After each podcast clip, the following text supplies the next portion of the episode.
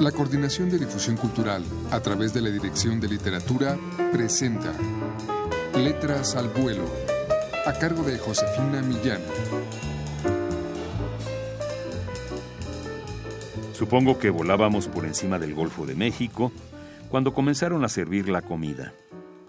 Al despertarme, seguramente gracias al ruido que hicieron las sobrecargos al ofrecer el menú, me sentí repuesto del dolor de cabeza que tenía cuando abordé el avión. Tomé otra pastilla y me dispuse a mirar el cartoncillo naranja con blanco que estaba sobre mis muslos. A mi lado viajaba una anciana de cabellos ligeramente encanecidos, delgada, de ojos azules y con un gran sentido del humor que se presentía en sus comentarios y en sus amables diálogos con las sobrecargos. Cuando terminamos de comer, la anciana me preguntó de dónde era. Mexicano, le dije. Yo soy del Uruguay, susurró. Recuerdo que se esforzó en contarme algo sobre su vida en Montevideo. Salía todos los domingos con algunas amigas a la playa Ramírez, que se encontraba frente al parque Rodó, según entendí. Cebaban y tomaban mate, sentadas en la arena y se bañaban en las aguas frías del río de la Plata. Seguramente sonreían y comían galletas, y a mí no me quedaba claro si me hablaba de su juventud o de alguno de sus paseos de vieja. Me describió unos árboles enormes que llamaba plátanos. Nada tienen que ver con los que hay en México, precisó, por los que se filtraban levemente las largas tiras de sol, evitando que el asfalto se calentara demasiado, lo que sea más llevadero el verano de Montevideo. Me habló de una amiga suya, María, a la que visitaba en la calle Vilar de Bo, y que tenía una perrita muy simpática. La anciana había vivido en una casa que se encontraba en el barrio de Sayago, una casa blanca con un pequeño jardín lleno de hortensias y violetas en los costados y en el que jugaban sus dos hijos.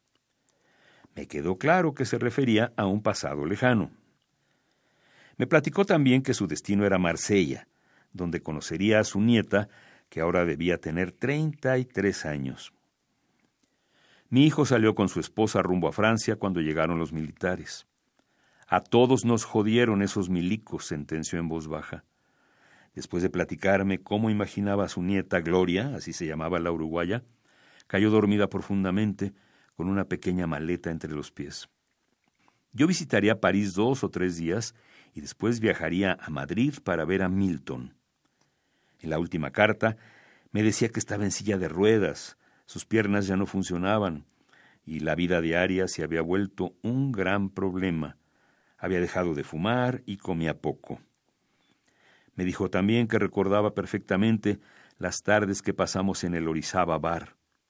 Bebíamos cerveza a velocidades fulminantes y reíamos mientras besábamos prostitutas que nos juraban serían nuestras novias para siempre. Chupábamos muerte, como le gustaba decir. Creo que ahora sí me voy a joder. Ven pronto, que me gustaría verte para echarnos un caldito de nostalgia, remataba la carta. Todavía traía en la cabeza el recuerdo de la primera vez que vi a Milton. Con su poncho andino y su mirada de matón imaginario, más bien con sus ojos de niño guayaquileño, desposeído ya de la furia de joven anarquista con la que salió de la misma Guayaquil.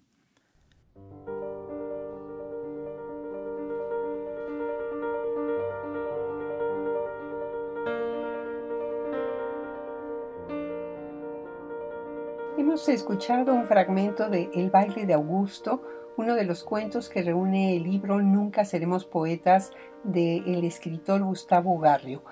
En opinión de Juan Villoro, este cuento demuestra en un espacio muy breve, en el avión de sus personajes, que el mejor medio de transporte es la lectura. ¿Cuántas cosas pasan, dice Villoro, en ese vuelo donde no pasa nada? Nunca seremos poetas de Gustavo Garrio es una publicación de la Dirección de Literatura de la UNAM que pueden ustedes adquirir en todas las librerías universitarias o llamando al 5622-6202. Por su atención, muchas gracias.